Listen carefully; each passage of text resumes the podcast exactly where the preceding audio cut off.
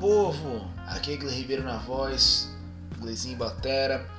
E este é o Resenha do Gle. Estamos em mais um episódio deste grande podcast. Muito bom, muito bom. E hoje nós temos um assunto sensacional, que é o que? Reggae, valorização e credibilidade certo? Antes de mais nada, já vou dar um spoiler do que seria antes o título desse episódio. Seria Como o reggae se tornou o café com leite do mercado fonográfico. Achei que esse título seria um, um bom como é que, é que chama isso? Um clickbait, certo? No entanto, achei meio polêmico demais colocar já de primeira, mas é o que eu vou falar daqui a pouquinho com o decorrer desse episódio. Certo, pessoal? Compreendendo então o reggae enquanto, enquanto sua gênese né, na América Central, na década de 70 e tal, ele era um estilo que contava bastante com a veia de contestação social né, e racial, o que é muito interessante de lembrar, de lembrar disso, né, dessa característica, é que ela é uma característica irmã, digamos assim, do, do punk rock, né? também do hip hop, que é um movimento que veio um pouco depois, mas uma característica irmã né, de fazer um estilo de música para contestar as, as ordens sociais, para se, para se unir e protestar através da música, entre diversas outras finalidades e características, digamos assim. Característica irmã do rap, né? Eu falei ali do hip hop, mas na verdade o gênero musical é o rap, né? hop é a cultura hip hop. Mas enfim, é só para depois não ter esse tipo de comentário. Mas o que eu quero levantar é que, diferentemente desses estilos, o reggae ele teve essa, ele tinha, ele tem como característica a questão da luta, mas também de um viés de enxergar as coisas sob um espectro positivo, digamos assim, né? Uma luta com o amor, muitas vezes uma, uma luta não armada, uma, uma, luta, uma luta pacífica, né? E também de agregar temas do, do amor, né? O amor, o, o amor romântico, digamos assim, né? E com o tempo, o reggae foi assimilado muito dentro desse lugar, né? Da música romântica, da música, não uma música romântica, mas da música de amor, da música de paz, da música de tranquilidade. E isso é muito bom, porém até um certo ponto digamos assim, opa, caiu o bagulho aqui, caiu a caneta. Porém, até um certo ponto, justamente porque de um lado nós temos a, digamos, a diversidade, a liberdade de temas, né, onde as pessoas também têm direito de ser felizes, têm direito de amar, têm direito de contemplar a natureza, né, a natureza intocada, digamos assim, uma praia, uma cachoeira, né, o campo. Isso muitas vezes é tema de letras de, de, de reggae. As pessoas têm direito de fazer tudo isso, mas também é colocado hoje em dia o reggae num, dentro desse espaço, apenas de uma música de entretenimento, né, de uma música bonitinha, fofinha, onde os artistas de reggae parecem não ter voz na contestação.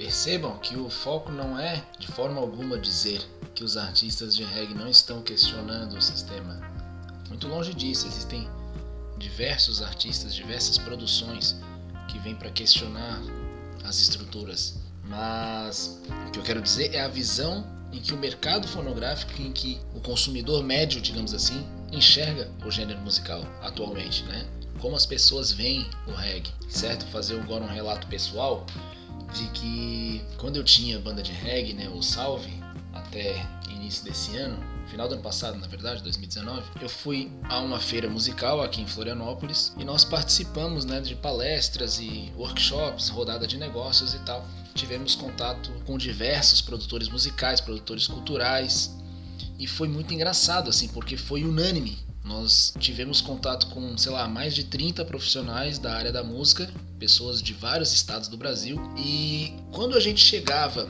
para entregar o nosso material promocional né? Os caras me viam de dread e tal. E já falava, ah, um artista de reggae. Pô, reggae, que legal, Floripa, tudo a ver. E aí eles trocavam uma ideia e diziam, nossa, eu adoro reggae. E alguns falavam assim, eu ouço quando eu vou pra praia, eu ouço quando eu tô de férias. Nossa, adorei o som de vocês, super vibe com essa cidade e tal. Mas muitos não, não, digamos assim, não levavam a sério, não davam continuidade às negociações, né? Na rodada de negócios foram mais de, de dois, três, quatro produtores que falavam: Nossa, eu adorei a banda de vocês, eu adoro reggae, mas não, no meu festival não vai rolar, mas na minha playlist não vai rolar, certo? E é muito engraçado porque haviam ali no, na, na, rodada de negócios algum, alguns artistas de rap e eles eram re, muito respeitados né, nessa questão do discurso político, na questão da quebra dos paradigmas, né? E inclusive nas palestras, nos workshops era falado muito sobre isso, de que nos anos no, no, 80 é, e 90 havia o rock and roll, né, o grunge, o punk, enfim, com essa veia de, de quebra do sistema e tal, e como hoje o rap seria essa nova veia né, essa nova novo meio de comunicação do jovem externar suas inquietações com a sociedade e tal. E o reggae foi diversas vezes lembrado como uma música praieira, uma música de calmaria, né? Sendo que o reggae também tem todo um histórico de luta, né? É, antirracista, antifascista, enfim, que tem se falado bastante na atualidade. E aí o que eu quero trazer para hoje é essa, essa pergunta, né? Como o reggae se tornou esse café com leite aí no mercado fonográfico, né? Como todo mundo ama reggae, mas as pessoas não pagam pelo reggae. Né? Recentemente eu conversei com um amigo que é cantor de reggae e ele tem uma, uma trajetória legal aqui no sul do Brasil e tal, tem vários álbuns lançados, já fez turnê e tal, e ele fala muito sobre isso, de que alguém com a projeção que ele tem de carreira ganharia muito mais dinheiro se fosse um outro gênero, porque diversas vezes as pessoas se aproximam dele, dizem que adoram o trabalho, mas não compram CD, pedem para entrar de graça no show, enfim, uma série de não pagamentos, digamos assim.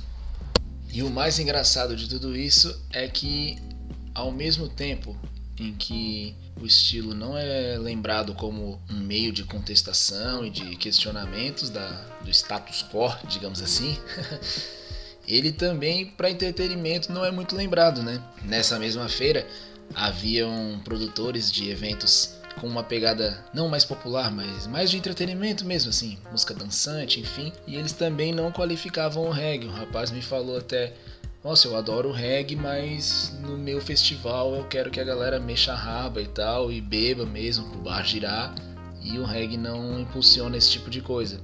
Então é complicado, assim, eu dei uma pesquisada antes da gente faz, antes de fazer esse episódio, no line, né, no line-up de dos últimos festivais, né? Rock in Rio, Lula Palusa, dos grandes festivais. E não há nenhum artista de reggae no line desses últimos festivais, né? Lembrando que são eventos que trazem artistas internacionais e artistas brasileiros também, né? Eles os últimos anos o Rock in Rio e o Lula fizeram um trabalho bem legal de de trazer a vanguarda da cena, assim, artistas do pop, do do rap, né, brasileiro, do rock também, que vem despontando, tiveram espaço nesses festivais e tal. E nesses dois mega eventos não há nenhum artista de reggae no line, pelo menos não puramente reggae, né? Existem diversos artistas que, que passeiam ali pelo reggae, que flertam né, com o estilo, justamente nessa perspectiva de que todo mundo gosta, mas nenhum carrega é, originalmente essa bandeira e tal. Então é bem incerto a gente compreender em que lugar, né, em que espaço do mercado fonográfico esse gênero vem se encontrando atualmente, né? É uma vez em que também até essa questão do gênero musical também não está tão em alta, né? Hoje o pop se torna um, um estado de carreira, né, e não um estilo musical onde a gente consegue ser pop e ser funk, e ser rap, e ser reggae, e ser rock, e ser muita coisa, consegue ser jazz também e tal. Mas existe essa barreira, né, dos artistas de reggae não se encaixarem nem como novidade, nem como questionamento e também nem como entretenimento. Grandes festivais, por exemplo, de sertanejo, às vezes agrega o eletrônico, né? às vezes agrega o pagode, mas com certeza não vai agregar um artista de reggae. O mesmo vale para os festivais de rock, como a gente já falou, que hoje agregam o pop sem problema algum. O mesmo vale para os festivais de, de jazz, né? Que agregam hoje em dia artistas do hip hop, é, já agregou bastante artistas do rock também, mas o reggae ele tá aí sendo o grande café com leite da situação e é mais engraçado também porque é um estilo que ao mesmo tempo ele não vem diminuindo, certo? A população, né, o pessoal é eclético, mas está consumindo o reggae aonde, né, nesse espaço, né? Então existe ali a sua circulação própria, digamos assim, né? Nós temos no Brasil festivais de reggae, né? As rádios, algumas rádios têm um certo espaço para esse estilo, né? Nas plataformas digitais nós temos as playlists, mas falta uma, uma, ao meu ver, uma integração do reggae junto a outros estilos. E aí o questionamento, né? Justamente porque essa análise não é conclusiva, o questionamento é de onde tem que vir essa integração, né? Se, se, é, se cabe por parte dos artistas se, se integrar a outros gêneros musicais ou até mesmo por parte do público, né? De ouvir aquela canção, aquele gênero musical e pensar, pô, isso aqui também questiona, ou isso aqui também é dançante, para que haja assim uma capitalização, digamos, maior dos artistas de reggae, uma vez em que esses artistas também são trabalhadores da música, né? E de que todos nós precisamos aí não só de renda, mas de subsidiar as carreiras, digamos assim. Na contrapartida, né, na, na tentativa e na busca né, da mudança disso, não posso deixar de citar aqui iniciativas como o Reggae Catarinense, né? Lembrando que esse foi um podcast autônomo, né? não tem ligação direta com o grupo. No entanto, eu faço parte também do grupo Reggae Catarinense, que consiste numa união de artistas e bandas aqui de Santa Catarina, justamente para a gente buscar né, espaço digital, espaço nos meios de comunicação tradicionais e também nos shows, né? Antes da pandemia, a gente já via fazendo um trabalho bastante interessante aí com o evento que chama Conexanta, né? Uma junção de bandas, um intercâmbio de bandas entre cidade aqui em Santa Catarina, justamente para tentar ter seu espaço, né? Porque o reggae ele acaba não sendo é, valorizado em, em diversos espaços, né? Seja, seja nos shows, seja no, na mídia, ou até mesmo na questão da credibilidade também, né?